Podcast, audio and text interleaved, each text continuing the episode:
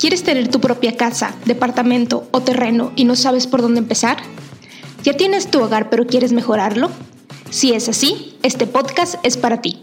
Yo soy Verónica Monsiváis y esto es Queremos Casa, el lugar donde hablaremos de todo lo relacionado con tu patrimonio.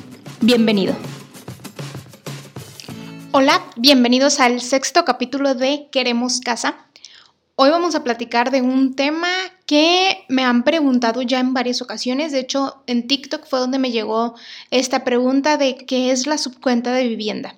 Y es una de las cosas más básicas que necesitamos saber y que al final se vuelve un motivo de decisión sobre qué financiamiento vamos a elegir en cuanto a si banco o Infonavit, porque la subcuenta de vivienda pues es un, es un tema interesante, ¿no? Ahorita van a ver por qué.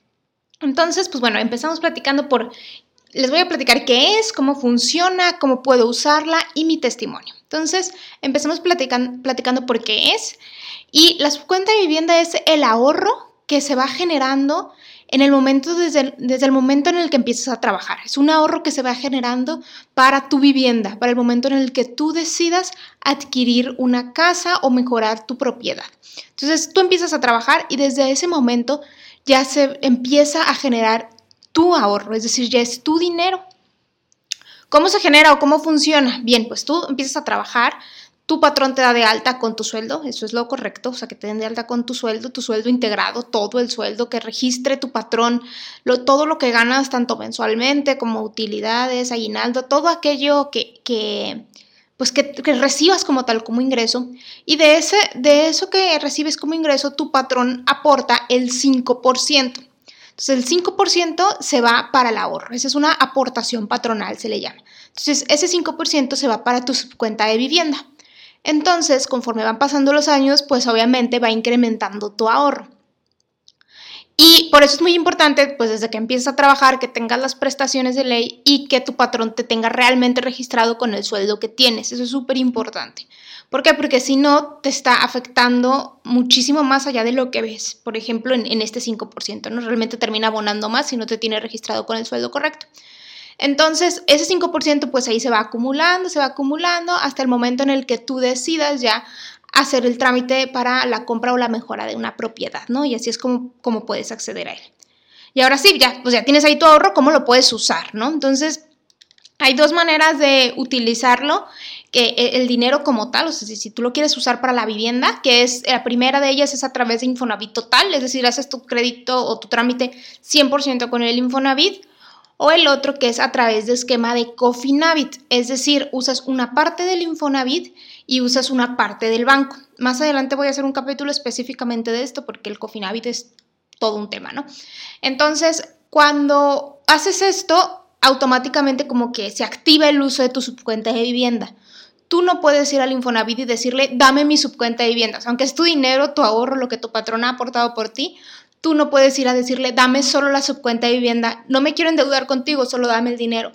No se puede, o al menos no hasta el momento, hoy, eh, septiembre 2020, que estamos grabando este capítulo, no se puede todavía. Entonces, eso sería pues algo muy bueno, ¿no? Si, dices, no quiero adquirir la deuda, solo dame ese dinero, este, estaría ideal, pero no funciona así. Es, te, te, doy tu dinero, pero tienes que adquirir una deuda o tengo que otorgarte un crédito para que lo uses. Y pues bueno, hay gente que, está en contra como del Infonavit que lo critica mucho y todo, y ahí les va mi testimonio y les cuento cómo me ha ido, ¿no? Eh, yo he usado la subcuenta de vivienda a través de los a través de crédito Cofinavit y la subcuenta de vivienda o ese dinero me ha servido para pagar siempre pues, los, eh, lo que es el avalúo, los gastos notariales, esos impuestos que se pagan de la casa. Igual y hago un, capítulo específicamente de los impuestos y, y, gastos que se, que se lleva.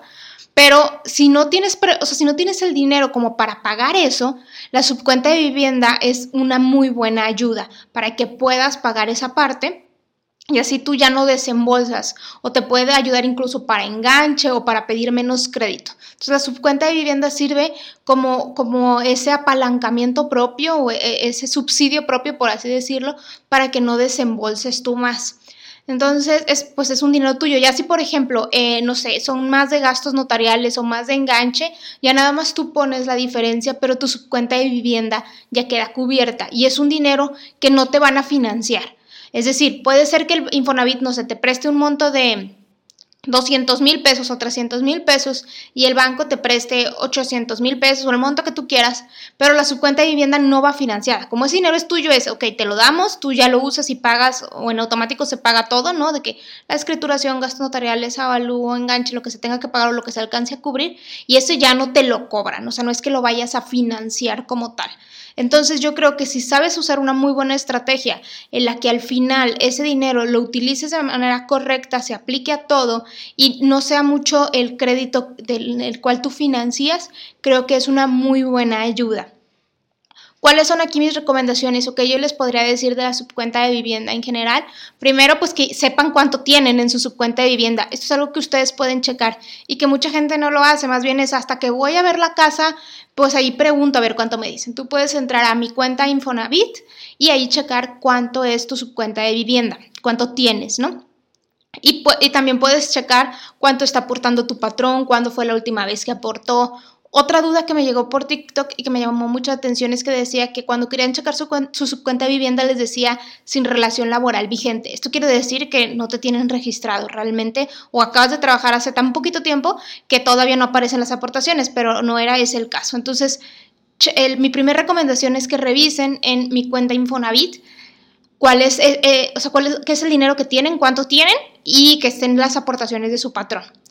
Mi segunda recomendación es que eh, que desde que empiezan a trabajar o para todos aquellos que apenas van a empezar a trabajar o que, ya tienen un trabajo, que se aseguren de que su patrón los tiene dados de alta con el sueldo correcto. ¿Por qué? Porque si no hay afectaciones muy a largo plazo y es la, la cuenta de vivienda es una de las afectaciones, pero hay muchas más, ¿no? Y mi tercera recomendación es que ya que usaron la subcuenta de vivienda, ya que ya, ya tienen su crédito, no no, no lo pierdan de vista. ¿A qué me refiero? Luego pasa mucho de que, ah, pues, este, pues ya, ya ahí tengo la deuda y resulta que el Infonavit, eh, o te cambias de trabajo y a lo mejor ahora te dan de alta con menos y eso te va a afectar muchísimo en el crédito y también en la subcuenta de vivienda. ¿Por qué? Porque tu patrón sigue aportando ese 5%. O sea, no es de que, ah, ya lo usé y el patrón se lava las manos y que te vaya bien. No, tu patrón sigue aportando ese 5% y ese 5% se va a tu deuda del Infonavit o del Cofinavit, según sea el caso. Entonces, realmente, eh, la subcuenta de vivienda te sigue ayudando aún y cuando ya la usaste. O, o las aportaciones patronales se siguen reflejando, o sea, para que no pierdas como tal ese 5%. Entonces, es una muy buena estrategia, es de muy buena ayuda. No digo que precisamente sea la mejor, sino que en algunos casos puede ser la mejor para ti, como fue para mí. O sea, yo no tenía, cuando tramité la casa, yo no tenía nada del enganche ni nada, no me preparé financieramente este, como tal para eso, pero la subcuenta de vivienda absorbió todos los gastos que yo tendría que haber hecho desde el inicio. Ya más bien pues me enfoqué en, las otras cosas, ¿no? Entonces, esa, esa sería mi recomendación. Si tienen un muy buen monto de subcuenta de vivienda y haciendo los números financieramente les conviene, su patrón los tiene dados de alta bien y pareciera un escenario ideal financieramente, yo creo que es una muy buena estrategia para utilizarlo y apalancarse ustedes mismos. Entonces, bueno, espero haber sido clara con todo el tema de números, porcentajes, usos y eso. Trato de que los, capítulos sean muy cortitos precisamente para, así en un shot rápido, poder transmitirles el conocimiento. Si tienen dudas, preguntas, oye, no sé cómo checarla, dónde lo verifico y todo, escríbanme por Instagram, arroba queremos casa, y ahí yo estoy contestando dudas también en TikTok, pero creo que es más cercano a través de Instagram. Entonces, escríbanme en Instagram, arroba queremos casa, y ahí puedo ayudarles con sus dudas.